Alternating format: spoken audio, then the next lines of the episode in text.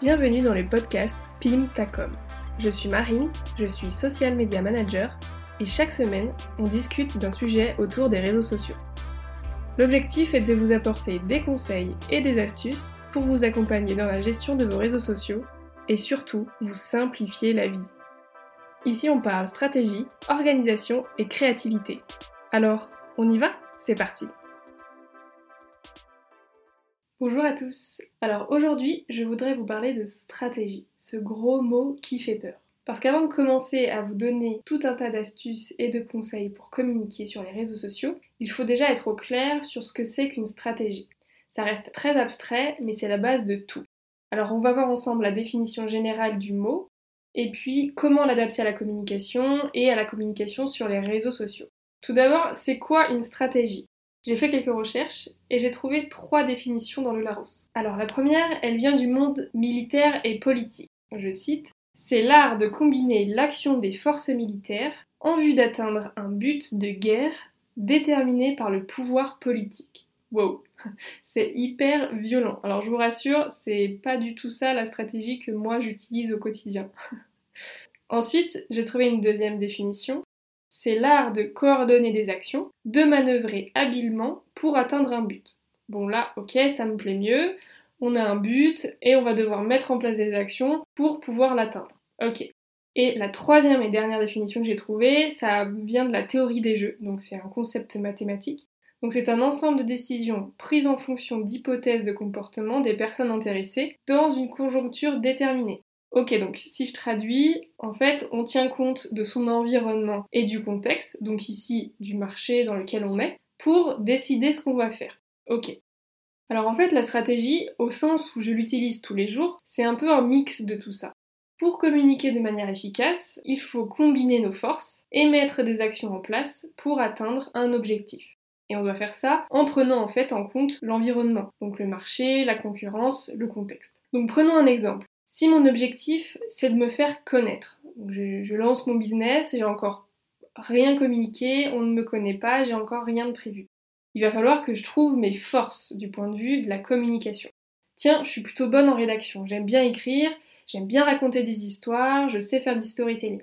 Ou bien au contraire, je sais parler, j'aime bien parler, et je suis à l'aise à l'oral, en direct, beaucoup plus que par écrit. Ou alors encore, je suis plutôt bonne en création graphique. Je sais, euh, j'adore la mise en page, je sais mettre en forme l'information pour qu'elle soit claire et impactante. Donc ça, ce sont des forces. Ensuite, pour atteindre mon objectif de me faire connaître, qu'est-ce que je dois faire? Bah, Par exemple, je pourrais être présente sur les réseaux sociaux. Bah oui, mais lequel? Il y a Instagram, Facebook, LinkedIn, Twitter, Snapchat, TikTok. Alors je peux pas être présente partout, alors lequel je choisis et comment je le choisis? Bah Pour ça, il faut que je connaisse ma cible, mon client idéal, la personne que je veux attirer pour vendre mes produits ou mes services.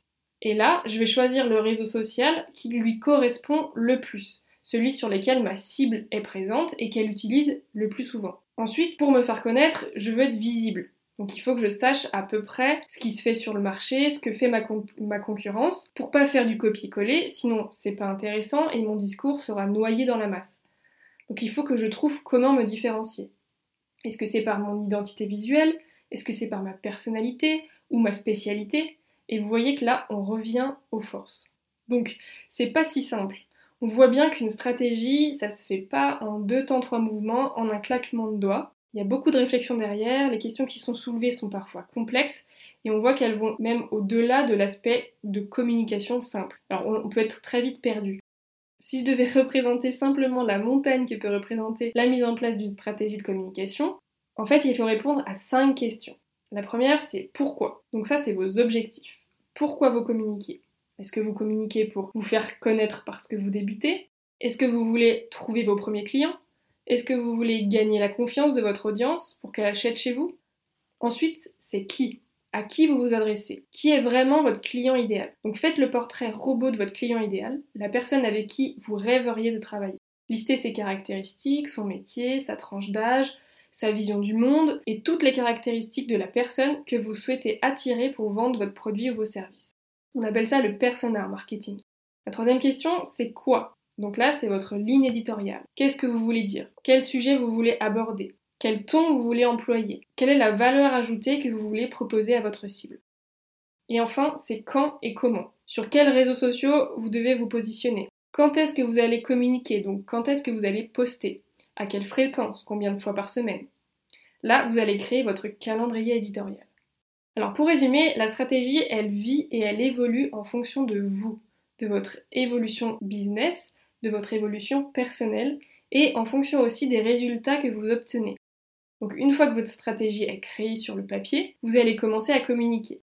Et là, vous allez voir ce qui fonctionne, ce qui fonctionne un peu moins et pourquoi ça ne fonctionne pas. C'est le principe en fait de l'itération. Il faut tester, analyser et améliorer.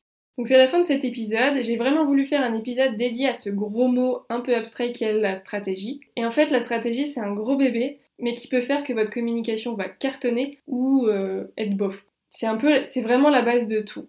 Si je peux vous donner un conseil, c'est de ne pas la négliger et de vraiment prendre le temps qu'il faut pour la construire. Ça ne pourra que vous faciliter la vie par la suite. Je serais très heureuse qu'on échange autour de ce sujet, donc n'hésitez pas à me suivre sur mon compte Instagram. Donc c'est marine.socialmedia, attention marine avec un Y. Et si je peux vous apporter mon aide pour structurer votre communication, ça serait avec grand plaisir. Cet épisode est maintenant terminé, j'espère qu'il vous a apporté de la valeur. Si ça vous a plu, vous pouvez vous abonner à Pimptacom sur la plateforme d'écoute de votre choix pour être notifié des nouveaux épisodes chaque semaine. La meilleure façon de soutenir le podcast est de prendre 5 minutes pour laisser 5 étoiles. Je vous en remercie par avance et je vous dis à la semaine prochaine pour un nouvel épisode.